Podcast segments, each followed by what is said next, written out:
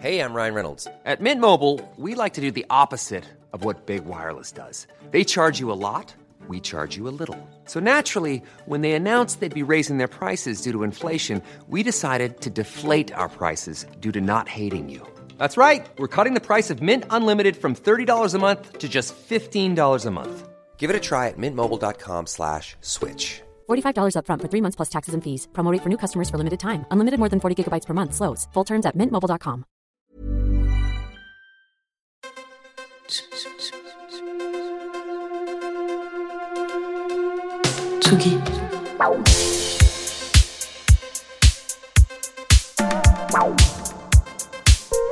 Tsugi Radio. Place des fêtes. Antoine Dabrowski sur la Tsugi Radio. L'ambiance est incandescente avec les affrontements un peu partout dans la foulée des manifestations, qu'elles soient contre la réforme des retraites ou contre les méga bassines dans les Deux-Sèvres. Peut-être que vous-même qui nous écoutez, vous rentrez des nombreux cortèges organisés un petit peu partout en France. Alors aujourd'hui, on a décidé de vous proposer un genre de place des fêtes de grève. On va retrouver la chronique livre de notre libraire Nicolas Jalaja. Aujourd'hui, c'est la superstar américaine Bret Easton Ellis avec son nouveau roman Les éclats qui a retenu son attention. Mon invité du jour n'est pas musicien, bien qu'il ait fait une tournée avec un groupe qui s'appelle Les Disruptifs. Il se produit pourtant sur scène, mais n'y entend pas grand chose et la musique, comme on l'entend souvent, étrier avec son sourire malicieux la playlist de France Inter dans l'émission qu'il anime avec ses copains belges Charline Vanhoenacker et Alex Vizorek. C'est le spécialiste incontesté du micro-trottoir qui tend son micro à une France pétrie de contradictions et de bêtises ordinaires. Il vient de publier Petit éloge de la médiocrité aux éditions Les Pérégrines où il pourfend la culture de la win. Guillaume Meurice est l'invité très spécial de cette place des fêtes de grève, histoire de vous proposer un moment de légèreté sans rien lâcher sur le fond.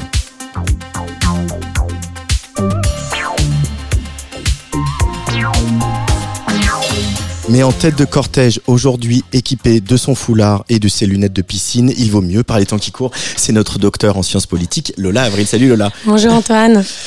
Lola Avril, aujourd'hui, alors que la mobilisation prend de l'ampleur malgré euh, l'adoption de la réforme des retraites, tu as décidé de revenir sur le mouvement social en cours. Oui Antoine, il y a deux mois déjà, on avait parlé du rôle de la musique en manifestation. Nous étions alors au début de la mobilisation et tout semblait encore possible. Depuis, la situation a évolué. Le gouvernement nous a livré un cours de droit constitutionnel accéléré, nous sortant de nouvelles cartes pour un jeu qui semblait déjà acquis au pouvoir exécutif et perdu d'avance pour les parlementaires. Et que je te pose un 47-1 pour limiter le temps des débats en première lecture à l'Assemblée et que je renchérisse par un 44-3 au Sénat. Et puis, il a voulu plier le game par son préféré, le fameux 49-3. Ta réforme peut pas passer. 49-3 T'as pas la majorité. 49-3 Ruffin veut pas la fermer. 49-3 Les députés sont dissipés. 49-3 La France a manifesté. 49-3 Rien à foutre de la CGT 49-3 T'aimes voir les gens travailler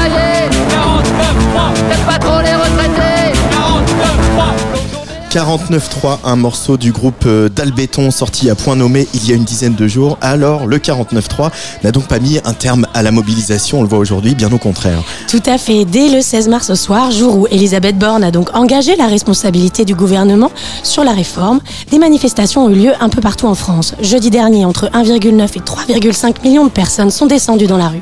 Cependant, c'est moins la persévérance des manifestants et la capacité du mouvement à rassembler, même après l'adoption de la loi qui a retenu l'attention, que les violences en marge de ces manifestations. Arrestations et verbalisations à l'appel et progressivement des vidéos qui viennent documenter l'usage excessif de la force de- par la police. Étudiant qui se fait rouler dessus, fuite d'un enregistrement de propos homophobes et racistes, plainte pour agression sexuelle de manifestantes. À tel point que le commissaire aux droits de l'homme du Conseil de l'Europe a dénoncé dans un communiqué l'usage excessif de la force envers les manifestants. Oui, elle rappelle également, à juste titre, que les actes de violence sporadiques de certains manifestants ne sauraient justifier l'usage excessif de la force par les agents de l'État. Cela aurait pu s'arrêter là, mais non. Samedi, lors du rassemblement contre le projet de Mégamassine à Sainte-Soline dans les Deux-Sèvres, les violences ont été d'une ampleur inégalée. La manifestation a donné lieu à de nombreux affrontements. Les chiffres sont terribles. On parle de 200 manifestants blessés et 3 toujours dans une urgence absolue à l'hôpital. Et ces violences sont à replacer, Lola, dans le contexte particulier de ces dernières années. Oui, en fait, ces violences interviennent dans une histoire longue de recadrage du maintien de l'ordre en France. D'abord, un déploiement de dispositifs législatifs et judiciaires répressifs de contrôle de la population depuis les attentats. Et puis les techniques de maintien de l'ordre ont évolué depuis quelques années et les manifestations des Gilets jaunes ont servi de laboratoire de la répression pour les forces de police. Les Bravem sont d'ailleurs des unités de police créées en 2019 en réaction aux manifestations de ces Gilets jaunes. Euh, Pauque, euh, Didier Lallemand. Et en même temps, durant la dernière décennie, des mobilisations contre les violences policières ont émergé. hein. Oui, et sur ce projet, je vous invite à aller jeter un œil à un ouvrage très très récent intitulé Police et société en France, dirigé par Jacques de Maillard et Wesley Scogan, et paru aux presses de Sciences Po. Magda Boutros de l'Université de Washington rappelle que la mobilisation contre les violences policières est caractérisée par un rapport de force très inégal entre la police et ses cibles les plus fréquentes. Elle écrit ainsi que la police investie d'un pouvoir régalien détient de larges pouvoirs d'interpellation et d'usage de la force. Les policiers sont considérés par la société, les tribunaux, a priori plus crédibles que leurs victimes, ce qui rend les accusations d'abus de pouvoir difficiles à faire entendre et à légitimer. Et la musique, notamment alternative, qui vient de la contre-culture, a intégré euh, tous ces thèmes. Oui, et d'abord les groupes de punk rock comme euh, Noir et la chanson Baston, dont le live à Paris en 1986 débute comme ça.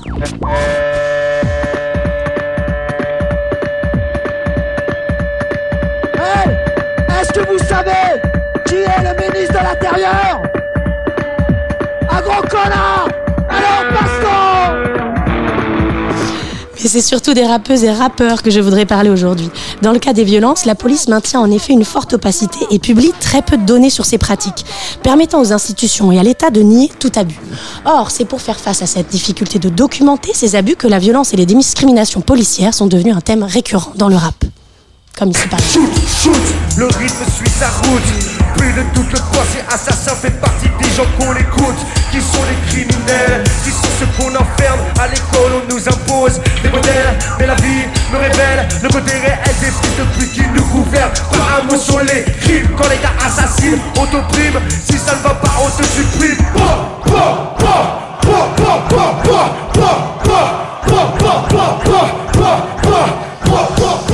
on t'opprime, si ça ne va pas, on te supprime. Voilà comment la police s'exprime. C'est Assassin, l'État assassine, sorti en 1995, Lola. Oui, et cela fait maintenant des décennies que le rap se fait écho des violences policières. Pour le sociologue Roberto Domingo Toledo, ces rappeurs préservent la mémoire des jeunes tués sans justification par des policiers et des autres injustices dans les quartiers, établissant ainsi une mémoire collective, alors que les médias oublient rapidement de tels meurtres et violences. Ainsi, alors que les violences policières reléguées à n'être considérées que comme de simples bavures, soit des actes exceptionnels et isolés, les rappeurs rappellent la dimension systémique et sociopolitique de ces abus. Ces dénonciations, et on va pas se mentir, attaques parfois un peu virulentes du système politique et policier, font réagir les pouvoirs publics et les rappeurs doivent souvent faire face à des poursuites judiciaires. Et notamment euh, le procès de la rumeur, hein, on se souvient en 2002, euh, par Sarkozy, qui était alors euh, ministre de l'Intérieur. Oui, rappeuses et rappeurs risquent une condamnation pour diffamation ou injure publique. Il n'empêche que le thème des violences policières reste un incontournable du rap. Ayam, que fait la police en 2013, la rappeuse Kazé avec Qui sont-ils en 2006, Bonne conduite, un morceau sorti l'année dernière avec son groupe de rock Ox Gang, la rumeur évidemment.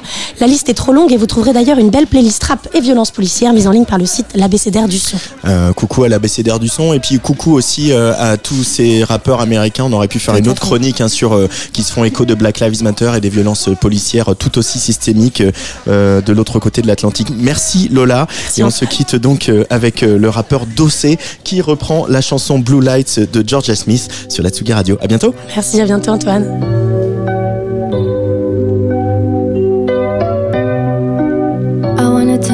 Blue lights into strobe lights, not blue flashing lights, maybe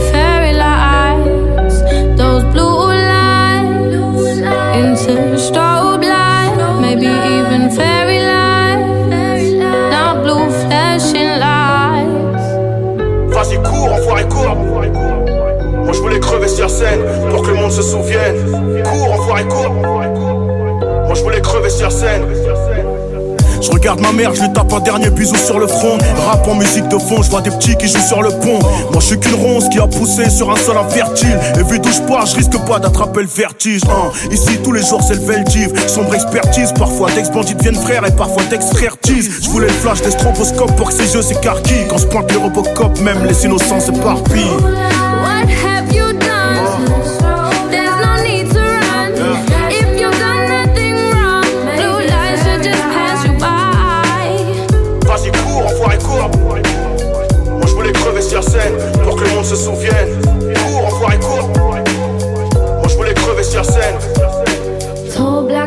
As you're getting off the bus. Shadow shows no emotion, so what's even the fuss? But the face of your boy casts a darker picture of the red-handed act he's gonna whisper. Look, blood, I'm sorry, cause I know you got my back. He was running, I couldn't think I had to get out of that. Not long ago, you were miming to the shook ones. Now this really is part two, cause you're the shook one.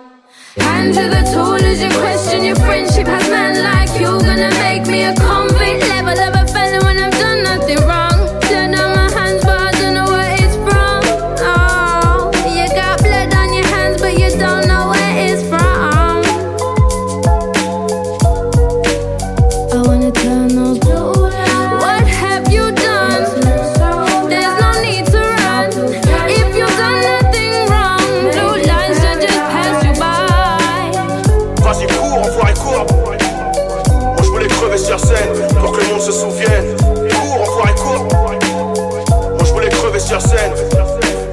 Je me suis levé du mauvais pied, j'ai dormi qu'une oreille. Où est-ce que j'ai mis mon tarpé? Où est-ce que j'ai mis tous mes rêves? Je connais pas clé de réussite, mais je connais clé de l'échec. C'est de vouloir plaire à tout le monde et d'être focus sur les schnecks.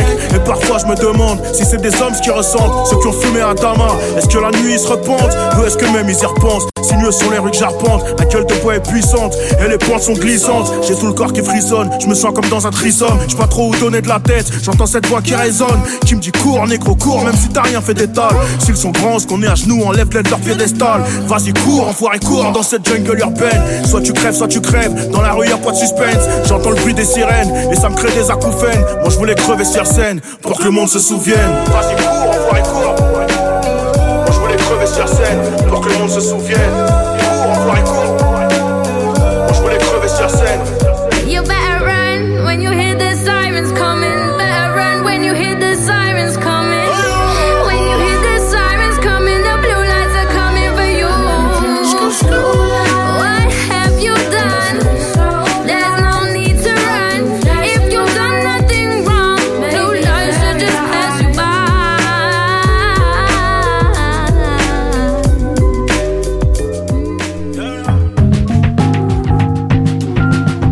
Parce que c'est jour de manif qu'on est obligé d'écouter que du punk. Petite douceur à suivre sur le player de la Tsugi Radio. Asgir, notre Icelandic lover, revisite un titre de son dernier album en compagnie de la française Clou. Ça s'appelle Dans nos rêves et vous verrez, on y est bien dans leurs rêves.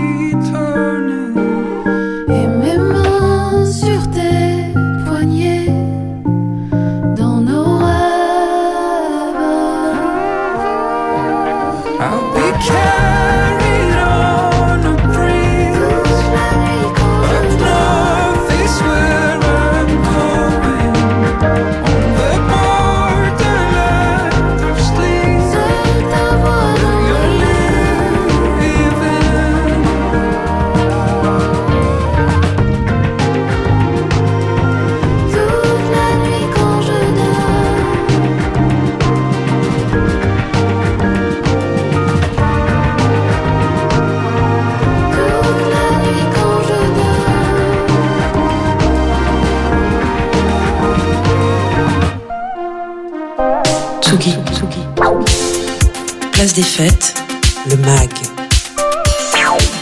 Antoine Dabrowski. Sur la Tsugi Radio.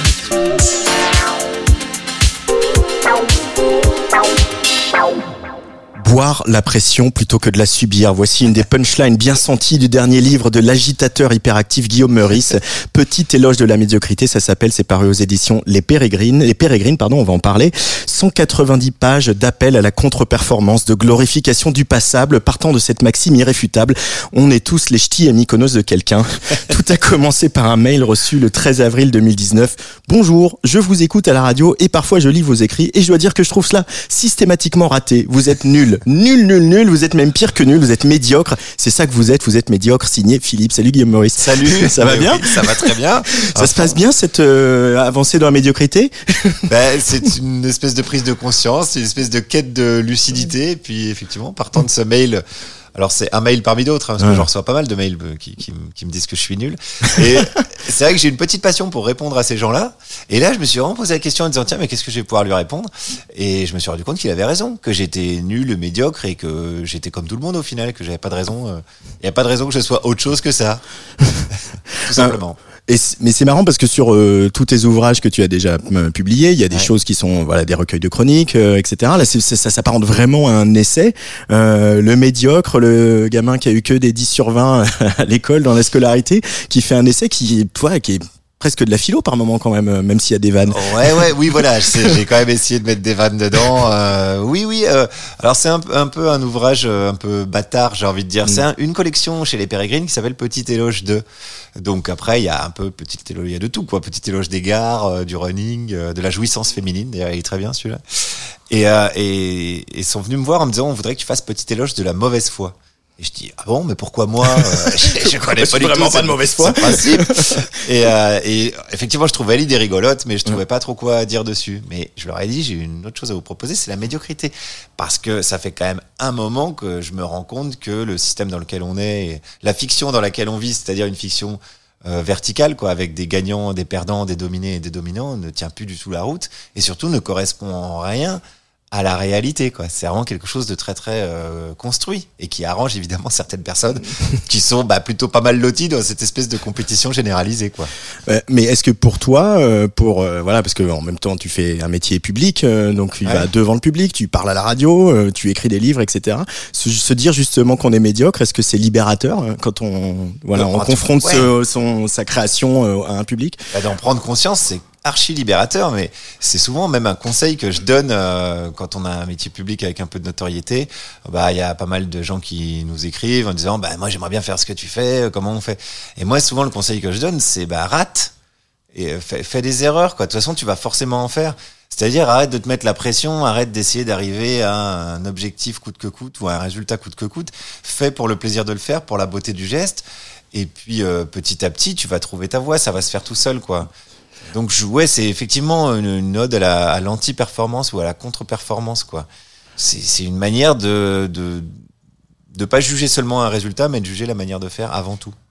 Euh, et en même temps, le monde dans lequel on vit, euh, il nous force à être un peu schizo, quoi. C'est ça, parce qu'il y a quand même une, il y a quand même Changeons-le, bordel. je crois qu'il y a des gens dans les rues qui essayent depuis quelques Ah, semaines. voilà. Euh, mais on nous incite à être performants, on nous Ouais. incite à récolter les likes et les, les, les commentaires bienveillants, et on nous incite pas à dire bon c'est passable. euh, Bah, c'est Ouais. facile de contrôler une société où chacun se surveille et où chacun est en compétition les uns avec les autres. C'est plus difficile de contrôler une société si les gens ils commencent à se mettre en commun et à organiser des actions. Bon, c'est ce qu'on voit en ce moment qui commence à se passer un petit peu. Donc euh, le pouvoir euh, en place, en tout cas la structure économique qui dans laquelle on vit, a tout intérêt à ce qu'on continue à se friter nous euh, les uns les autres quoi. mm. Pour que ce système perdure. Donc moi je propose d'arrêter avec ce système, de prendre conscience d'abord qu'on a tous des limites et qu'il n'y a, pas quelqu'un qui va sortir de la foule euh, ou du peuple en disant suivez-moi, euh, j'ai la solution à tous vos problèmes. Faut arrêter avec cette fiction. C'est vraiment une fiction. La Cinquième République, c'est vraiment une fiction quoi. C'est-à-dire l'homme providentiel, c'est quelqu'un qui arrive devant euh, 67 millions de personnes et qui dit bougez pas, j'ai bien réfléchi, on va faire ça, on va faire ça. Et ça, ça, ça ne peut pas marcher. Ça n'a jamais marché, ça marchera jamais. Euh, et, mais c'est aussi un appel, euh, ce, cet éloge de la médiocrité, à, à l'intelligence collective. C'est aussi, c'est aussi ça Ouais. que tu racontes en creux. C'est comment essayons de réfléchir ensemble, d'avancer ensemble, d'être un peu bienveillants. Ah bah ouais, mais ouais. On l'a tous fait hein, quand on a des projets euh, radio ou quoi ou autre. on se met en commun, on discute et puis forcément il y en a qui vont sortir des idées, d'autres qui vont euh, rebondir sur des idées. En fait, ça se construit comme ça. Tout se construit comme ça. L'humanité se construit comme ça. La science, par exemple, se construit comme ça. Euh, la, la connaissance se fabrique en confrontant des hypothèses avec des avec leurs pairs, etc. On imagine toujours que la science c'est vraiment quelque chose de brutal euh, avec un résultat oui et non, mais c'est pas ça du tout. Ça ça évolue en permanence. Donc ouais, c'est vraiment un appel à, à, se mettre ensemble. Il y a un bon exemple, je le cite dans le bouquin, c'est Macron, le meilleur truc qu'il ait fait, c'est la Convention Ah. citoyenne pour le climat. Ouais. Parce que lui s'est dit, euh, les gens sont débiles, donc je vais euh, leur faire causer du climat, je vais en tirer au sort 150, les mettre dans une même pièce, et ils vont vouloir de toute façon garder leur bagnole, euh, leur écran plat, etc. Ils vont pas vouloir changer. Et comme ça, moi je peux dire, bah regardez, j'applique le programme euh, du peuple. Sauf que manque de bol, c'est un bon euh, exemple d'expérience in situ. Quand on met des gens tirés au hasard, donc parmi eux, il y avait des climato-sceptiques, hein, il y avait vraiment des gens qui n'avaient vraiment rien à taper au départ. Quand on met ensemble des gens à discuter, à confronter leur opinion avec des vrais experts, parce qu'il y a des scientifiques qui sont intervenus, eh ben, ça crée une forme. Alors, le, ouais, le mot intelligence collective est peut-être un peu galvaudé, mais en tout cas, ça, ça crée quelque chose. Et au final, il en sort 149 propositions qui, qui ont été jugées radicales, mais qui étaient en fait euh, nécessaires. Eh bah, il, il en a gardé aucune. Hein. Je, je spoil, je Une- spoil pas parce qu'on connaît le résultat. une et demie, non, Voilà, une ça, et demie dans un coin. Il a dit oui, on va faire des perchoirs à oiseaux, euh, etc. mais il s'est pas rendu compte que c'était vraiment ça la solution. Et si on faisait ça, des conventions citoyennes à plus large échelle, moi je suis assez pour. c'est- enfin, Je sais que c'est pas un programme politique, mais je suis assez pour remplacer le Sénat par une assemblée de citoyens tirés au sort. par exemple. Citoyens et de citoyennes, bien évidemment. C'est surtout ton grand copain Gérard Larcher. Ouais, en plus, ça serait symbolique parce que le. Sénat, c'est vraiment le symbole du, du, du pouvoir, les ors de la République. Moi, je fais des, des interviews là-bas de sénateurs et Mm. de sénatrices. T'as le trône de Napoléon, euh, t'as vraiment des reliques de, de l'ancien régime. Enfin bon, c'est très très suranné. Ouais. Ah, oui, et puis il y a ce, ce là, comme on a, on a bien suivi beaucoup plus peut-être que d'habitude euh, les débats parlementaires Oui, à l'Assemblée ou au Sénat. peu, là, ouais, ouais. Euh, alors je vais citer un, un, un collègue à toi, Bertrand. Chameroy. On a, on a fait des gorges chaudes sur euh, Ouais. dans cet avou sur France 5 de filmer les sénateurs qui ne savent pas s'exprimer. C'est quand même une catastrophe. Eh, ils ont moins l'habitude que les députés. C'est- Ouais, C'est ouais, une catastrophe. Ah ils sont d'habitude ils sont un peu plus dans l'ombre, dans le, dans le contrôle de, de ce qui se passe à l'Assemblée nationale. Et là, ils étaient, ah, c'était l'horreur de gloire, quoi. Euh, je- pour revenir sur les- les- la question du climat et de, et de la planète, je résiste pas au, au plaisir de citer aux auditeuristes de Tsugi Radio ce petit extrait. À force de dépasser les limites de ce que la Terre peut produire comme ressources, nous avons l'espérance de vie d'une bouteille de Ricard dans une caserne de CRS. Oui, bah, fallait bien trouver une image, fallait bien trouver une formule. Bon, bah, celle-là, j'ai trouvé qu'elle marchait pas mal. Ils, Ouais. ils- sont sympas les CRS avec toi dans les manifs là, vu qu'on a vu que t'étais pas mal en manif. Euh, J'essaye de pas les côtoyer de trop près quand même. Ouais. Oh, euh, donc euh, pour l'instant ça se passe bien. Ouais ouais, on se regarde un peu en. Mais je suis pas sûr qu'ils écoutent France Inter, hein, beaucoup les CRS. J'en ai interrogé parfois parce qu'ils font des manifs les CRS eux-mêmes. Il y a des manifs de flics, souvent les manifs les plus rigolotes. Je leur demande combien vous êtes selon la police et combien selon la police par exemple. Voilà, ça les- oh bah faut bien rigoler un peu. Petit éloge de la mauvaise foi. Voilà, ouais là on est. Euh, tu tu euh, défonces aussi dans ce petit éloge de la médiocrité le coaching personnel. Ah, l'enfer, ça.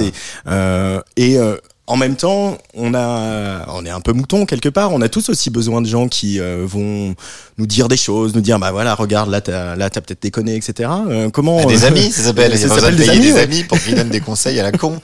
Non, bah c'est c'est euh, c'est un des symptômes de de ce qui dysfonctionne, c'est-à-dire que c'est euh, essayer de trouver des réponses individuelles à des problèmes collectifs. On va dire à une personne qui est en burn-out, euh, on va te faire faire un stage de méditation en pleine conscience. Alors Mhm. que ce qui dysfonctionne, c'est que ça se trouve, son petit chef est un gros connard qui lui met les mains au cul. Et que structurellement, il y a quelque chose, il y a des, il y a des rapports de domination, il y a des gens qui écrasent d'autres personnes. Et limite, pour aller au bout de mon raisonnement, j'en veux même pas aux gens qui écrasent Mm. les autres personnes, c'est qu'ils sont mis en situation de pouvoir les écraser et de euh, des fois parfois devoir les écraser parce que eux-mêmes ont quelqu'un au-dessus. Donc c'est toute cette verticalité là qu'il faut foutre en l'air quoi. Mais ça serait pour le bien de tout le monde, même si, pareil, je veux aller au bout du truc. Même Bernard Arnault, je suis même pas sûr qu'il soit très heureux. On peut pas être heureux dans un océan de malheur. Au mieux, il est dans le déni, quoi. Bon, c'est pas un livre pour défendre Bernard Arnault, attention. Mais je veux dire que globalement, personne se réjouit, je pense, sauf des sociopathes. Potentiellement Bernard Arnault en est un. Emmanuel Macron en est un, par exemple. Personne se réjouit du malheur des autres. Est-ce qu'il y a beaucoup de colère chez toi, Guillaume? Parce que finalement, tu écris des livres, tu fais des vannes, tu. euh, Tu veux me t'es- faire faire de la méditation, je ouais, sens. je sens. Euh, tu es et puis bon, on a un peu, on a en tout cas été voisins de bureau quand je travaillais encore à Radio France. Ouais. Je sais que tu es un, un des garçons qui est voilà, tu souris à tout le monde, tu dis bonjour à tout le monde, t'as un truc très très avenant, etc. Et, Ah, et finalement, elle est, ouais. c'est pas antinomique, mais elle, elle se trouve où la colère euh, chez toi? Bah partout, non Enfin, il y a, y a- y a zéro raison de pas être en colère aujourd'hui, Mm. quoi. Quand on voit, quand on voit comment la- le système dysfonctionne et quand on voit comment il pourrait fonctionner mieux, parce que à mon avis, le point de bascule, il est pas très très loin.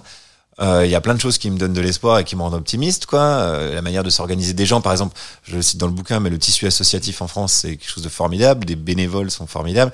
Moi, je milite pour une grève des bénévoles. Si tous les gens qui travaillent gratuitement dans ce pays arrêtaient de bosser, en 15 jours, il y a plus de pays. Mais bon, bref, c'est un autre sujet. Donc, euh, oui, je vois pas, je vois pas tellement de raison de ne pas être en colère. Ouais. Alors moi, je la, je la canalise en faisant des blagues ou en faisant des livres. C'est ma manière à moi. Je comprends très bien qu'on aille péter une vitrine, quoi. Je, je comprends très bien cet élan-là, quoi. Euh, Il y a euh, effectivement euh, les réseaux sociaux qui jouent un, un grand rôle. Même toi, tu t'en sers aussi. Je vois. Bien sûr, ouais, moi, je suis pas du tout contre les réseaux sociaux. Même aujourd'hui, tu as posté une photo d'un de ton livre Mangé par un chien. Oui, on m'a envoyé ça sur tien, mais- Instagram. ouais. Non, Ouais, c'est pas mon chien, j'ai pas de chien. Mais sur Instagram, quelqu'un m'a dit, mais, bon, j'ai beaucoup aimé ton livre, mon chien aussi. je trouvais ça très drôle. Et on, on- on sent aussi co- co- comment on peut retourner ce, alors je, voilà, intelligence collective encore une fois, mais comment on peut retourner ce prisme des réseaux sociaux, quoi, qui, qui quand même nous, enfin nous fait du mal, nous fait du mal à un petit média comme Tsugi Radio qui essaie de se développer parce que finalement Ouais. t'es entre les fourches codines du truc et si tu payes pas t'es pas vu et Mm. si euh, tu joues pas le jeu euh, ça n'avance pas et en même temps on peut pas s'en passer, tu vois. Et Bah, comment, comment recréer cette euh, cette euh, Alors, j'ai pas les solutions Non, à bah, tout, bien attention, sûr, hein, mais, mais- mais, euh, non, j'ai rien contre. Alors, je dis pas que l'outil est neutre. L'outil, il est pas neutre, mais il est ni bon ni Petit mauvais. Toutou, il est commercial aussi. Il est commercial, évidemment, mais euh, c'est c'est quand même un outil. Enfin, on a vu, par exemple, les printemps arabes se sont pas mal organisés euh, grâce à Facebook. Donc, euh, il y a moyen, il y a une phrase de Lénine que je cite souvent. Alors, attention, c'est métaphorique. Hein. N'allez pas commencer à dire que j'appelle à la violence. Mais Lénine, il disait, les capitalistes vendront les cordes avec lesquelles on va les pendre. C'est une métaphore, une métaphore. Calme-toi, euh, Elon Musk et, euh, et Mark Zuckerberg. Mais des fois, on peut utiliser les outils de cette structure pour justement euh, pas la retourner contre elle, mais en tout cas pouvoir déjà s'exprimer, prendre conscience et lutter contre elle, à minima lutter contre elle, quoi. Donc les réseaux sociaux, euh, il faut savoir les utiliser, il faut savoir s'en préserver, à mon avis. Mm. Le, le, le gros défaut que je vois euh, collectivement aux réseaux sociaux, c'est la validation sociale euh, quantifiée, quoi. C'est-à-dire qu'on peut euh, très rapidement savoir combien de likes tu as eu, combien d'amis tu as. Enfin, c'est un chiffre. quoi. C'est même pas ta mauvaise réputation. C'est vraiment ta vidéo, elle a fait moins de 10% de dislikes. Enfin voilà, c'est vraiment très très précis aujourd'hui. Donc ça, faut savoir s'en préserver. À mon avis, il faut s'en foutre. Tu regardes ça, toi? Non, Sur tes réseaux pas. sociaux toi? Non, Même pas. sur tes spectacles ou les choses où t'es. euh, Non, mais je suis toujours assez surpris. euh, je me rends compte que je suis un des rares à ne pas regarder même les commentaires euh, sous mes vidéos ou sous les posts euh, Instagram ou Facebook, quoi. Et tous mes potes euh, me disent oh là là, t'as vu Alors parfois ils me disent à moi oh t'as vu ce qu'il y a sous ta vidéo Il y a machin et machin qui a dit que. Et souvent j'ai pas vu. Mais ils me disent mais comment ça fait que t'as pas vu? Ben, Je dis bah je regarde pas parce que je m'en fous, quoi. Et, eux je me rends compte qu'ils sont assez tributaires de ça, quoi. Ils sont souvent. je leur dis mais on s'en fout, regarde pas, quoi. En fait, ce qui est, ce qui est bien, voilà, le gros avantage, j'ai dit l'inconvénient, mais le gros avantage de ce genre d'outil, c'est que si tu mets euh, en mode avion ou si tu le retournes sur la table, ça n'existe plus, quoi. Les clashs sur Twitter, ça n'existe que sur Twitter. Ça n'existe pas dans la, dans la, heureusement, d'ailleurs, pour moi, que ça n'existe pas dans la rue. Parce que sinon, une personne sur deux viendrait me dire, espèce de connard. Et ta mère, c'est une pute. Ah bon, d'accord, bonjour. Enfin, voilà. Enchanté. Donc, euh, voilà, il faut aussi, il faut apprendre, peut-être ça, c'est un vrai apprentissage à Ouais. faire, à se détacher de ça, quoi. Il y a la question des mythes aussi qui est abordée dans ce petit éloge de la médiocrité. Euh, en même temps, on est fait de mythes, on est fait d'histoires, Ouais. on est fait de euh, d'images d'épinal comme ça, euh, que ce soit Jésus, les dieux grecs, Napoléon ou quelques personnalités illustres. Macron. Ah, raté, raté. Et, et à la fois, tu, tu en parles, tu dis que le, le tu essaies de montrer pourquoi un mythe c'est dangereux. Alors pourquoi un mythe c'est dangereux, Je pense qu'il faut s'en méfier. Je pense que un mythe c'est plus dangereux à partir du moment où on te dit que c'est un mythe. Une fiction, elle est pas dangereuse à partir du moment où on te dit que c'est une fiction. Et euh, que le cerveau humain, malheureusement, est un organe qui est pas très très bien foutu et qui adore les mythes et les fictions parce que il a besoin d'aller vite. Le cerveau, on croit toujours c'est l'organe de la raison résonante qui prend le temps d'analyser des choses et pas du tout. Ça, il faut que, il faut qu'on aille très très vite. Donc ça fait des raccourcis. Et c'est vrai que les histoires, la mythologie, etc., les fictions, c'est hyper efficace. Ça appelle assez souvent à l'émotion, donc euh, ça va vite. Donc je dis qu'il faut prendre conscience de ça. Par exemple, la fiction dans laquelle on vit aujourd'hui, euh, qui est notre système économique qui s'appelle le capitalisme, on a l'impression tellement on baigne dedans, tellement on est né là-dedans et qu'on nous éduque comme ça, que c'est la réalité. D'ailleurs, Macron, il dit euh, je suis un pragmatique. Ben, t'es un pragmatique dans ce système-là, où la vertu cardinale, c'est le pognon, où t'es jugé à, à l'aune de ce que t'as sur ton compte en banque. Mais on pourrait très bien imaginer un autre système, quoi. Ce système-là, il est bon. Déjà, il il, enfin, il nous mène tous à notre perte, ça. Bon, Je- accessoirement. J'en pense une porte ouverte. Je crois que tout le monde en a pris conscience. Mais, mais surtout, il ne repose sur rien. La réalité, c'est un système chaotique. Mais même physiquement, depuis le Big Bang, je vais pas, je vais pas faire une Jean-Claude Van Damme, mais enfin, on vit dans un système chaotique. L'humanité, c'est un système chaotique où le- Mm. les gens, ils s'entrechoquent, etc. Ils se parlent mal, ils se réconcilient. Enfin, tout ça, c'est- c'est un énorme bordel. Ça s'appelle l'entropie, euh, Guillaume Meurice. J'ai appris ça en physique il y a pas longtemps. Exactement. Mais c'est compliqué pour un cerveau humain, individuel, de se dire, bon, bah, d'accepter ça. Ouais. Euh, le cerveau humain, il aime bien que quand même ça soit rangé, qu'on sache à peu près où on va. Donc, il est très, très perméable à ce genre de fiction. Alors, je dis pas que je suis contre la fiction, je dis juste que appelons une fiction une fiction et la réalité la réalité. Euh, sur les mythes, tu dis, euh, tu prends l'exemple de Narcisse, euh, le beau gosse de l'époque, euh, qui aurait fait planter l'algorithme de Tinder. Ouais, c'est vrai. Bah, en tout cas, c'est écrit comme ça dans les textes. Après, on n'a pas de. Enfin, si, il y a beaucoup de représentations, effectivement. Mais ouais. Je voudrais qu'on dise un petit mot de, de ton éditeur, euh, Les Pérégrines, Ouais. euh, parce que effectivement, bah voilà, on, on, on prend, on reçoit cet ouvrage. Voilà, j'ai la, la, la chance qu'on me, qu'on me l'envoie. Je fais partie des vénards. Voilà, on lui tout de suite pour limiter l'empreinte environnementale de leur livre. Les Pérégrines font le choix de papier issu de forêt gérée durablement. On voit que, on voit Ouais, que c'est il est pas. beau en plus. Il, est, très beau. La couverture est douce. Ouais. C'est une collection, c'est la collection qui est faite comme ça. Je trouve qu'elle bosse bien. On voit qu'il y a un soin quand même à Ouais. apporter à, à justement euh, essayer de à réfléchir à qu'est-ce que c'est euh, éditer des livres et publier Ouais. des livres aujourd'hui et que euh, comment tu les as rencontrés. et, euh, voilà, c'est eux qui sont venus te chercher. C'est donc, elles, euh, ouais, ouais, ouais, c'est elles euh, qui sont venues me chercher, justement, avec ce- cette idée de petit éloge de la mauvaise foi euh, au départ. Et tu les connaissais? Et je les connaissais pas du tout, et je connaissais même pas la maison d'édition.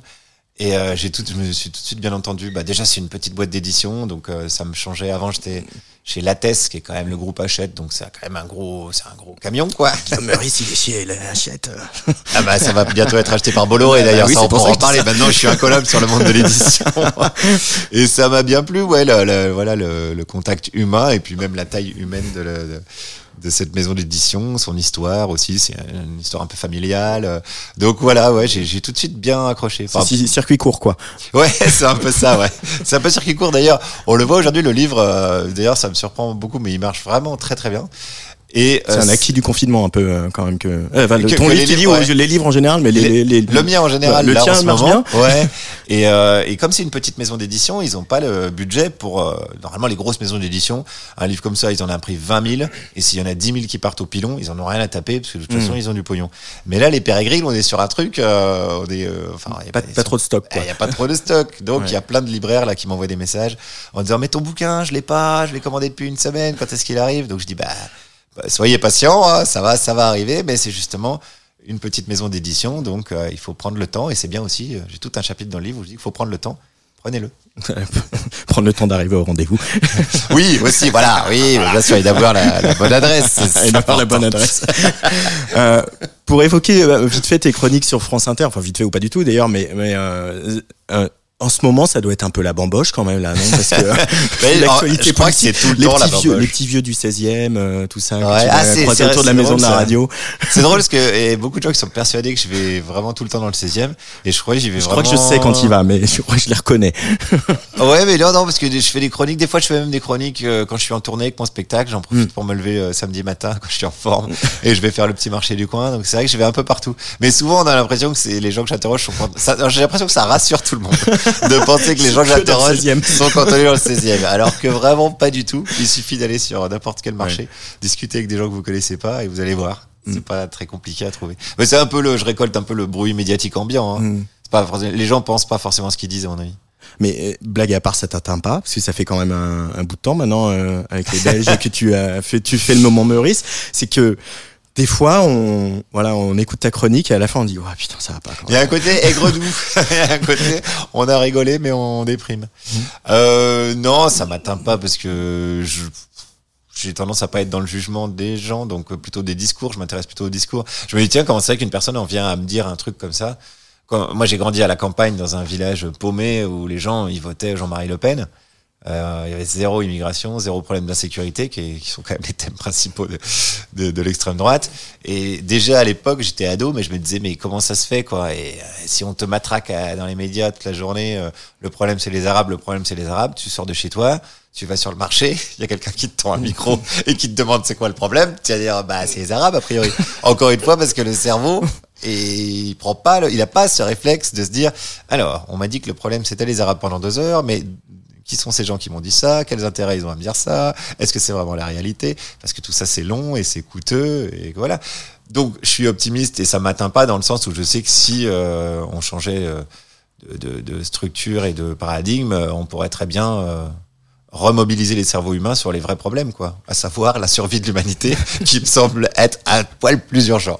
Euh, oui, mais en même temps, comment on fait pour inverser ce discours-là euh, Enfin, dire, toi, t'as beau être à France Inter, avoir une- la tribune que tu as, avec Hum. euh, des tournées, des gens qui viennent te voir, etc. Tu, on, on- en face, ils Ça va sont- pas suffire, je vais pas te ouais, cacher. que- non, ça- Mais, Sinon, euh, ouais, j'aurais déjà été dégagé, je pense. Déjà. En, en face, ils sont forts aussi, quoi. euh, Dans, En face, dans- ils ont dans tous les leviers de pouvoir. ils ont les leviers de pouvoir, et puis dans la production d'un discours. Enfin, je veux dire, quand quand euh, tu vois les chiffres de fréquentation du Puy du Fou, c'est quand même Ouais. surréaliste que autant de gens aillent voir une, ver- une version erronée Ah, de bien sûr, l'histoire. ouais. Bah, ils font du spectacle, hein, ça pour le coup. Bon, il y a une bataille culturelle qui a mené. Bon, ça, c'est Gramsci euh, qui, qui, qui en a parlé beaucoup mieux que moi. Mais euh, surtout, moi, je crois beaucoup au principe de Gulliver. J'en parle dans le, dans le livre. C'est-à-dire, effectivement, on a l'impression qu'il y a un, un gros monstre qui est ce système économique qui nous bouffe euh, toutes et tous là. Alors, comment on peut faire face à ça? Si on s'y attaque tout seul avec notre petit pic à glace, ça va pas le faire. Mais par contre, qu'est-ce qu'ils font les Lilliputiens dans le voyage de Gulliver? Ils créent des liens entre eux. Et en créant des liens entre eux, ils font trébucher le géant. Je ne vois pas d'autre solution que le collectif.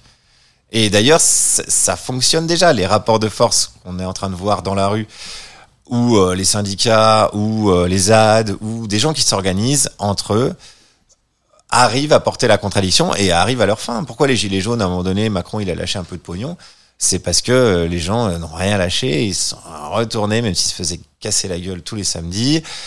Et mai 68, c'était la même chose. Au final, ils ont lâché parce que le rapport de force, il a été en leur défaveur. Donc, euh, le, moi, je le redis, je le dis, je le redis, le point de bascule, euh, il est pas si loin que ça. On peut être très pessimiste si on imagine qu'on n'y arrivera jamais, que le point de bascule, il est, il est loin, mais je crois pas. hein. Je sais pas si, il manque des mots, je sais pas si je souhaite une révolution, mais en tout cas, un changement de système, c'est, c'est sûr et certain. Le, le mot révolution, il est connoté négativement, parce qu'on a l'impression, ou positivement selon certains, mais on a l'impression d'une certaine violence, euh, du, du sang, des larmes, des barricades. euh, Mais on peut très bien imaginer une révolution euh, douce. Et, et en même temps, on a l'impression qu'il y a la production de pensée, elle est, elle est faite. Euh, tu l'as fait un peu, tu y participes en étant humoriste. Il y a quand même tout un tas de chercheurs qui euh, écrivent des choses formidables, etc. Et que à un moment, ça, il y a un plafond de verre au niveau de la prise de décision politique et que ça, en fait, ce n'est jamais traduit dans l'action et que quel que soit le, le bout du spectre, quoi. Ouais, ça va péter ça. Hmm. Ça va péter, je pense d'ailleurs qu'ils le savent, c'est pour ça qu'ils se gavent là, ils prennent leur, euh, les derniers milliards qu'ils peuvent là. Allez, on en prend les s'accélérer. non, non, mais c'est sûr, c'est comme les bulles immobilières quoi. Ouais. Vraiment, ils font du pognon, ils font du pognon, mais même les mecs qui sont les purs capitalistes, même n'importe quel trader te dira ce système ne peut pas tenir. Bah déjà, euh, biologiquement parlant, on est en train de niquer toutes les ressources de la planète. Donc au bout d'un moment, quand je te dis que j'aime bien la réalité, la réalité elle gagne toujours. Hein. C'est-à-dire que la planète a retenu, tiens, eh ben j'ai plus rien à vous donner, donc vous allez mourir. Euh, et ça, tout le monde est au courant maintenant, et même les mecs qui continuent à faire du pognon savent que leur système est, en train de se casser la gueule. Alors, le seul souci, c'est qu'il va nous entraîner, euh, tout, il va entraîner tout le monde dans sa perte, quoi. Donc, faut les stopper avant. On est un peu, si, t'aimes bien les métaphores, on est un peu euh, à courir à côté d'un train lancé à pleine vitesse vers une falaise. Et il faut absolument qu'avant, on monte dans le train pour actionner le frein, quoi. C'est au côté Tom Cruise, ça. Eh bien, cette métaphore, on pas chèque, euh, voilà. On aime bien les fictions et les films d'action, donc un petit Tom Cruise. Sur un registre plus personnel, euh, ce parcours de Guillaume Meurice euh, qui euh, monte sur scène, Qui se retrouve à, à- à- à écrire des livres et à signer, à faire des selfies dans les manifs, etc. C'est Ah, c'est t'es là où tu voulais être. non, non. Ouais, j'ai jamais voulu être nulle part, moi. Ouais. Donc, euh, j'ai jamais trop eu d'ambition. J'en ai toujours pas, d'ailleurs. euh, et j'ai jamais trop eu d'objectif. Donc, euh, je suis très surpris. En fait, je suis un peu le premier spectateur de ce qui m'arrive. Je me dis, ah tiens, c'est drôle d'être invité bah, par toi. euh, euh, ou de faire des selfies dans la rue. Mais euh, je, je- comme si j'ai pas eu d'ambition ni d'objectif, je prends pas ça comme une victoire personnelle et que je sais que si ça s'arrête demain, je serai pas malheureux. Enfin, ça, ça construit pas mon mon bien-être. Quoi. Je suis pas tributaire de ça, donc euh, je suis assez tranquille vis-à-vis de ça. Ça peut s'arrêter demain. euh. Ah, ça peut s'arrêter demain et je sais que ça me manquera pas du tout. C'est Ouais. pas, je l'ai jamais fait pour ça, donc euh, je l'ai fait comme tu disais tout à l'heure parce que quand t'as, bah ouais, comme comme tout le monde, on a une colère, des trucs à dire, bah chacun trouve des moyens de l'exprimer. Et, eh, c'est vrai que l'art entre guillemets, hein, pour utiliser les grands mots, c'est un bon moyen de le faire, quoi. Mm. Après, une fois que j'ai écrit un bouquin ou une chronique, c'est très égoïste en fait hein, à la base. Hein. L'élan que t'as, il est forcément égoïste, quoi. Je me sens mieux, quoi. Je me dis bon, allez, je dis ce que j'ai à dire. Je peux aller boire un coup. donc, euh, donc voilà, mais c'est beaucoup beaucoup de hasard, de, de la chance et du hasard. Et, et l'humour, c'est une bonne arme pour euh, cette euh, ce qu'on n'appellera pas une révolution. J'aime pas utiliser le mot arme, j'aime pas utiliser le mot cible. euh, je pense que c'est plutôt une, à la limite, on va parler de contre-offensif, quoi, un outil, quoi. Bah, ça permet de mettre euh, de la distance euh, par rapport au réel. Donc ça, c'est quand même ultra efficace. On a l'impression de moins subir le réel quand on fait des blagues dessus. J'ai des bons exemples. Nous, on a commencé l'émission Charline et Alex en 2014. Euh, janvier 2015, attentat de Charlie Hebdo, quoi. Donc, euh, c'est nos potes et nos collègues qui se font défoncer à la Kalachnikov. Les premiers réflexes qu'on a eu, c'est de faire des blagues dessus, quoi. Et c'est, quand- à mon avis, si on réécoutait ce qu'on disait à l'époque, on serait choqué, mais c'est notre premier réflexe, quoi. Cette émission dans l'auditorium de Radio France. Ouais, il y avait euh, ça, mais même, ouais. les- même l'après-midi, quoi. Ouais. L'après-midi, on se disait, bon, qu'est-ce qu'on fout, une interview de Mahomet et tout. Enfin, on a directement cherché des blagues, mais c'est quasi un moyen de défense, quoi. Quasi, on a dit au réel, euh, tu vas pas nous faire flipper. euh, tu vois, j'ai vu personne s'écrouler. euh, mais il y a pas de, on n'a pas de mérite. Hein, c'est vraiment, je crois, notre système de, de, de défense, puis qu'on utilise toujours. ouais. Et ça va faire T'as 10 un ans que ça, va là. faire 10 ans que ça dure euh, quand même. Hein, Ben voilà, les Belges ouais. à France Ah, il se trouve que voilà, on a Les Belges, les Belges et Guillaume Meurice. voilà. Et puis ça trouve écho. Alors ça aussi, c'est surprenant, quoi. Ça trouve un écho euh, aussi important dans la population. Moi, je suis euh, méga surpris, quoi.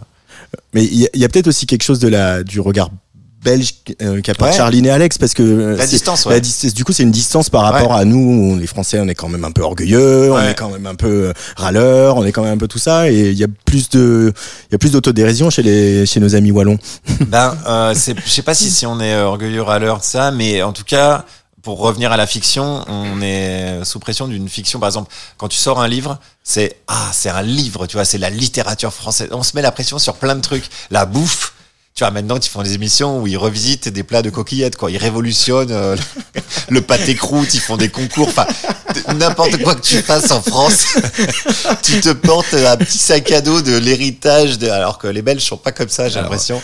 Quand ils sortent un bouquin, il n'y a pas Chateaubriand derrière leur cul qui fait, eh ben, c'est pas terrible, hein. et, et donc, ouais, j'ai. il y a beaucoup beaucoup de chanteurs et de chanteuses qui viennent à ce micro euh, qui Ouais. racontent ça aussi qui racontent que euh, alors c'est plus ça marche c'est pour plus tout, hein, ça marche pour tout c'est plus Brel et Brassens et Ferré Voilà. mais euh, voilà ça devient Dominica et euh, Mais même et les humoristes, hein, nous, on nous pose des questions sur Coluche et tout. Même hein, Coluche, j'avais 5 ans. euh, Enfin, on n'a pas apporté l'héritage de Coluche. Coluche Enfin, serait-il en laissez-nous prison tranquille, voilà. Je sais s'il en fait. Je fais des blagues avec le moment, avec l'époque. euh, donc, euh, ouais, c'est c'est peut-être assez français. J'ai pas assez voyagé, je connais pas assez d'autres pays pour euh, en être sûr, mais possiblement, ouais. Euh, je alors question piège pour finir. Ah, j'aime bien les Euh, questions ah, pièges. Vas-y question piège euh, parce que je sais que euh, tu éreintes souvent, notamment quand Chewbacca est dans le studio avec vous, la playlist de France Ah Inter. là là, la question musique. Euh, là, la Ah, question. alors non, là, tu vas pouvoir te moquer, hein. Alors vas-y, vas-y. Non mais euh, alors, faut savoir que ici à Tsugi Radio, euh, Il y a pas de snobisme. On n'a aucun snobisme. Moi je passe. On a reçu Sheila ici deux fois. Elle était là. Ah, bah. Sheila, c'est la famille. C'est la Sheila, c'est la, famille, exactement. Moi j'ai aucun tabou. On a on a tout diffusé ce qu'on a. À chaque fois qu'on a demandé à un invité de diffuser un morceau, euh, on l'a diffusé, même quand c'était euh, très loin de de l'image Tsugi.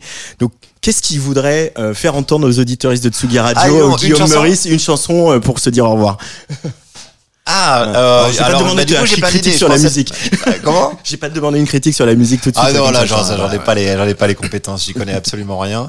Euh, une chanson pour écouter, eh ben, je vais te dire, j'ai monté une petite boîte de prod parce que j'ai euh, quelques velléités de produire des, voilà, ou d'aider des copains et des copines. Euh, j'ai appelé PJF Production parce que c'est Petit Joueur de Flûteau. c'est ma chanson préférée de Georges Brassens. Alors, vous avez qu'à écouter ça, c'est une sorte d'hymne à la, peut-être pas à la médiocrité, mais à l'humilité, en tout cas, qui, euh, qui me plaît bien. Écoutez les paroles. Ben, on va faire ça tout de suite sur Tsugi Radio. Guillaume Meurice, petit éloge de la Désolé, vous allez médiocrité, peut-être perdre des auditeurs, mais, euh, mais fallait pas me demander mon avis sur la musique. Ah bah, c'est complètement assumé. Donc je le répète, petit éloge de la médiocrité à mettre dans toutes les mains, sous tous les yeux, y compris des gamins. Tiens, voilà, regardez, Oui. lisez ça plutôt que de, de regarder TikTok. Euh, c'est aux éditions Les Pérégrines. Merci beaucoup, Guillaume Merci, Meurice. merci pour l'invitation, c'était très sympa, merci.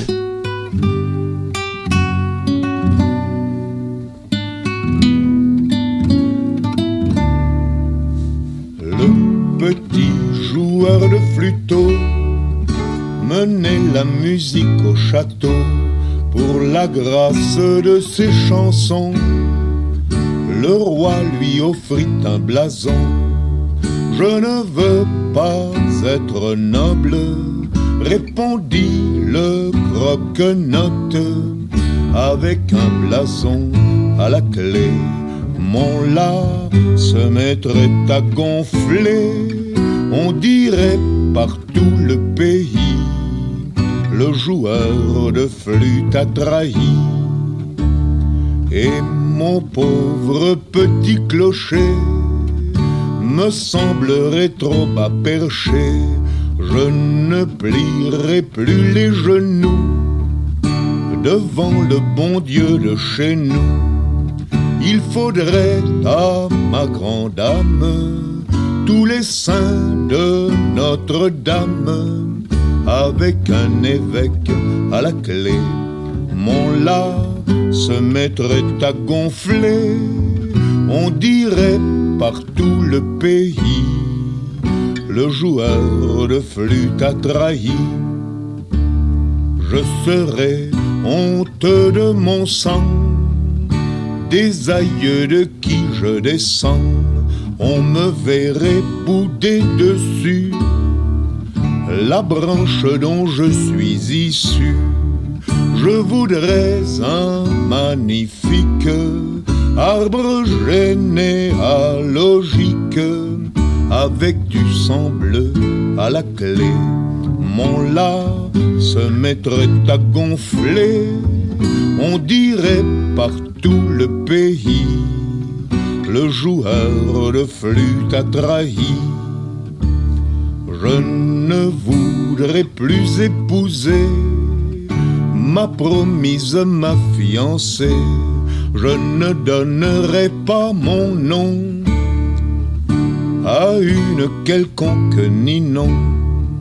Il me faudrait pour compagne la fille d'un grand d'Espagne avec une princesse à la clé.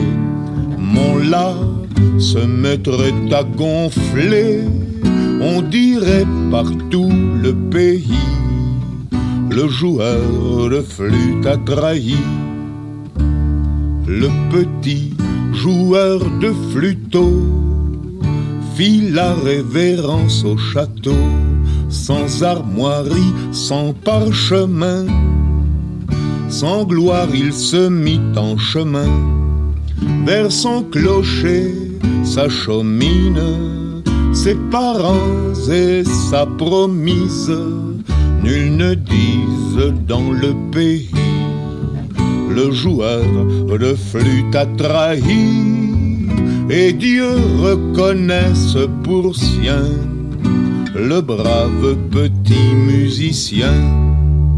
Georges Brassens sur la Tsugi Radio, ça doit être une première. Merci pour ça, Guillaume Meurice, et surtout merci pour ce petit éloge de la médiocrité paru aux éditions Les Pérégrines. Allez, pour finir cette place des fêtes de grève, on reste dans les livres.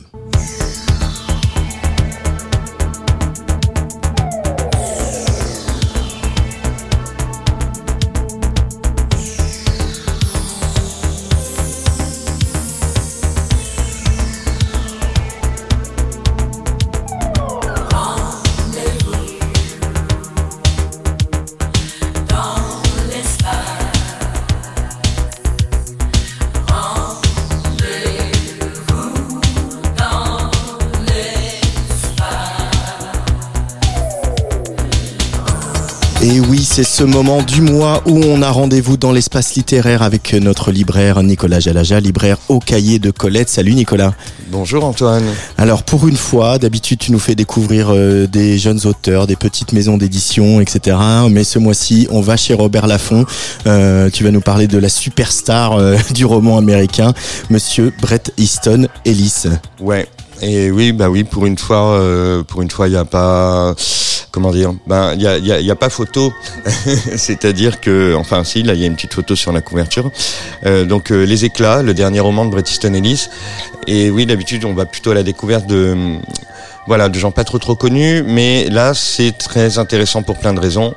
La première, c'est qu'il n'a pas sorti de roman depuis assez longtemps, euh, depuis plus d'une dizaine d'années. Le dernier, c'était Suite impériale, c'était une sorte de suite de moins que zéro. Et le dernier Euh, ouvrage, c'était pas un roman, il me semble bien. Et le White, euh, c'était pas un roman, je ne l'avais pas lu, c'était un essai qui parlait un peu de tout, de la vie, tout ça, machin. Bon, Euh, ça m'avait pas trop tenté. Hein. Parfois, les écrivains sont très bien quand ils font des romans, mais peut-être que ce qu'ils ont à dire à côté, c'est peut-être pas toujours euh, pertinent. Enfin bref, je ne sais pas, je parle d'un truc dont j'ai que je n'ai pas lu. Euh, est-ce qu'il faut, est-ce qu'il faut présenter Brett, Antoine, puisque toi, tu es fan de Brett aussi? Bah- Est-ce qu'on peut dire euh, quelque chose de sur Brett que les gens sauraient pas déjà? Bah après, on faut pas oublier que c'est aussi un écrivain euh, de notre génération, peut notamment euh, aussi parce que certains de ses films ont été, certains de ses livres pardon, ont été adaptés au cinéma dans des films qui sont tellement emblématiques des années 90. Je pense à, à Less Than Zero, moins que zéro, et puis bien sûr à American Psycho, euh, où voilà, c'est vraiment tellement marqué sur notre génération. Euh, je sais plus la lettre qu'on a, mais enfin celle-là. On a la lettre, euh, on a la lettre X. que C'est la effectivement fameuse génération voilà, X. Mais en plus, il y avait un bouquin. superstar, euh, de quand même du roman américain euh, qui a euh, euh, comme euh, certaines séries euh, aujourd'hui euh, peuvent le faire su euh, euh, mettre le doigt là où ça fait vraiment mal dans euh, la fabrique de la société américaine c'est un peu ça aussi Il y a, il y a de ça, et il y a le côté euh, qui synthétise plein de choses d'une époque, Mm. Euh, tout en faisant toujours des choses de manière un petit peu décalée, ce qui se passe encore dans ce roman aussi. Moins que zéro, euh, c'est une écriture très sèche, très minimale, euh, les lois de l'attraction ou euh, Glamorama, euh, Glamorama. ou euh, American Psycho, bien évidemment. C'est une écriture beaucoup plus baroque, beaucoup plus, on va y venir après. C'est une écriture beaucoup plus baroque, plus détaillée, plus foisonnante, avec des phrases plus longues. Il a toujours oscillé un peu entre ces deux versants, en fait, en quelque sorte. Le côté très sec, très euh, minimal et presque tranchant de certaines écritures, comme Suite impériale, euh, comme Moins que zéro, et, et celui-ci qui est aussi très baroque, très romantique même, très nourri de pop culture. Là, beaucoup beaucoup de musique. Il y a d'ailleurs une une playlist faite par des gens que l'on trouve euh, sur YouTube qui recense environ 79 morceaux euh, mentionnés là-dedans et qui accompagne euh, très fréquemment les aventures des personnages, leurs déplacements, etc. Alors on va peut-être dire de quoi il retourne quand même. Les éclats et on Robert à. Brett dans deux secondes. Ben, en fait, euh, on est en 81. À l'automne 81 précisément, le narrateur c'est Brett. Comme dans Lunar Park, il se met en scène lui-même et il va nous raconter, ou dit-il, puisque tout tourne autour de ce qu'on appelle euh, du pacte noué avec le lecteur. On est dans un pacte autobiographique, mais aussi dans un pacte complètement romanesque et fictif, puisqu'on se doute que tout ce qu'il raconte ne lui est pas réellement arrivé. Mais comme il s'inscrit dans ce récit de j'ai 17 ans, je suis en terminale, on est avec des amis, on vient de passer un été formidable, et là maintenant il va se passer des trucs horribles parce qu'il y a un nouveau qui arrive à l'école, et il y a un tueur en série qui sévit dans les parages. Eh bien, jusqu'à quel point on est immergé aussi dans ce roman, ben, c'est aussi grâce à l'implication de Brett lui-même, puisqu'il nous dit qu'il est en train d'écrire moins que zéro à ce moment-là, euh, que euh, voilà, il se considère déjà comme écrivain, il a un double écrivain avec lequel il dialogue quelquefois dans le texte, et Lunar Park, si tu te souviens, il faisait un peu ce genre de choses aussi, sauf que Lunar Park, il prétendait arrêter toute carrière, euh, se euh, planquer plus ou moins dans une banlieue pavillonnaire et rien faire, et lorsque des événements impromptus euh, venaient réveiller euh, des manifestations d'American Psycho et de Patrick Bateman. En fait, ça marche aussi parce qu'on est dans l'univers de Bret Easton Ellis et qu'on est très nourri de culture américaine et qu'évidemment, un roman avec des tueurs en série et euh, des choses inquiétantes, ça nous parle, c'est captivant, c'est, ça dit quelque chose de la jeunesse et d'une époque, mais ça dit aussi comment on y revient, comment on la relit, comment on la réinterprète, comment on l'enjolive ou comment on la euh, détruit aussi d'une certaine manière. C'est un roman très troublant et honnêtement, euh, flippant, un peu. voilà, il y a des phrases euh, très longues, il y a des, des descriptions qui sont prenantes, beaucoup de répétitions, de réceptions. Ça prend de la drogue, ça écoute de la musique, ça sort. Il y a des histoires amoureuses, il y a des troubles. On ne sait pas qui fait quoi, qui a fait qui, qui est vraiment ce meurtrier. Est-ce que c'est vraiment le nouveau de l'école? Est-ce que c'est des hallucinations de Brett? Voilà, tout tout est parfaitement, euh, comment dire, nébuleux et et euh, voilà, c'est le brouillard sur Sunset Boulevard, c'est Mulholland Drive. On est dans un décor ultra archi connu et il se passe quelque chose de prenant et de touchant encore. Bret Easton Ellis, donc ça s'appelle Les Éclats, c'est chez Robert Laffont. Alors non pas que je... C'est je- c'est traduit par Pierre Gu- Guglielmina, rappelons-le. Ça fait 600 pages et c'est euh, captivating. Captivating et euh, voilà aussi euh, je, non pas que je veux pas soutenir euh, Robert Laffont et et, et saluer le travail du traducteur mais si vous le pouvez lisez Bret Easton Ellis en anglais parce que c'est c'est il y a il y a quelque chose dans Celui-là doit être assez, assez lisible en anglais. Voilà, je lis en français, a- mais en anglais, celui-là doit être assez lisible. Il y a, il y a un truc. Il y a quelque chose dans la langue de Bret Easton Ellis qui, euh, malgré le talent de, des traducteurs, euh, est encore euh, plus spectaculaire en anglais. Voilà, on est très fan, je crois, Nicolas. hein. Je crois Bah que oui, les on est fan, ont compris. là, hein. on est, on est à fond. On pourrait faire une émission entière dessus d'ailleurs, mais. C'est pas une mauvaise idée. Merci Nicolas Jalaja. Mais je t'en prie Antoine. On se retrouve le mois prochain pour Oui. de nouveaux conseils lecture. Oui. Allez, bye bye. Avec plaisir, salut. Voudrais voir toutes les mers et tous les continents. Savoir le nom des fleurs, toutes leurs odeurs et utilisations. Reconnaître un oiseau au seul son de son chant. Savoir dire d'où ils viennent, comment il est, mais vit au fil du temps. Apprendre le langage des arbres et des ruisseaux. Parcourir à la nage les fleuves sauvages, les lacs et les étangs. Camper par temps d'orage, vivre dans un igloo. Survivre à mille naufrages et prendre de l'âge et mourir après tout. On meurt tous après tout. Je veux avoir le temps de lire tous les romans. Ceux qui parlent d'aventure, de peine de cœur, d'histoire de science-fiction. Écouter les chansons de tous les continents. Les connaître par cœur, savoir les jouer à tous les instruments. Voir les peintures en vrai, les films du monde entier. Puis voir le monde tout court, monter les tours des villes et des châteaux. Mais je n'aurai pas le temps de tout faire en une vie. Je vais juste apprendre à nager, prendre de l'âge et mourir après tout. On meurt tous après tout. La nuit, le jour,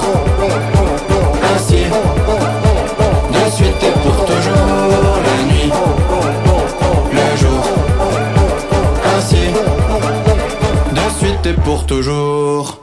Je voudrais avoir le temps d'avoir des sentiments, de vivre mille amours, des coups d'un soir et beaucoup d'amitié, entendre les histoires de tout un tas de gens.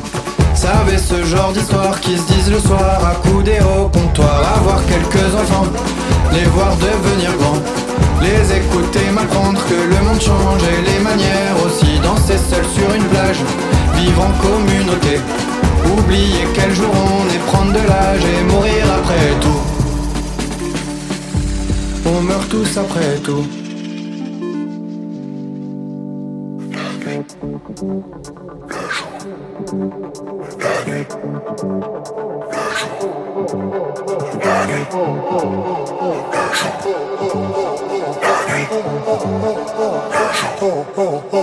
La nuit, le jour,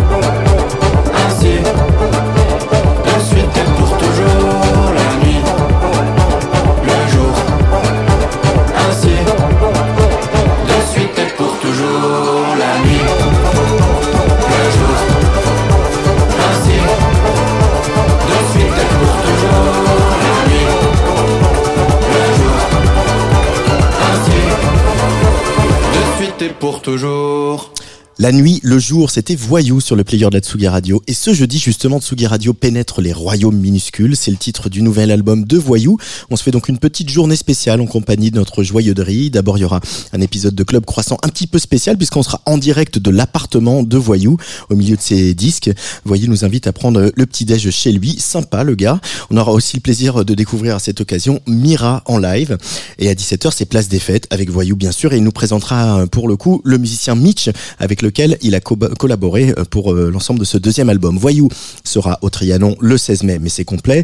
Un Olympia vient d'être annoncé, ça sera pour le 31 janvier 2024. Et puis en sortie de cette place des fêtes, jeudi à 18h, on a imaginé un petit DJ set de Voyou où c'est notre ami Len Parotte, euh, résident de Tsugi Radio, qui viendra clôturer en joie et en folie cette petite journée spéciale Voyou. Dans quelques instants, place au mix également ce soir, comme toujours hein, sur Atsugi Radio. C'est un duo grec hein, qui a bien fait transpirer la dernière soirée Mustang chez les voisins de À la Folie. Ce duo s'appelle Boys Shorts et ils nous ont fait le plaisir de passer par le studio de Tsugi Radio. Je vous laisse donc entre eux de très bonnes mains. Allez, bisous.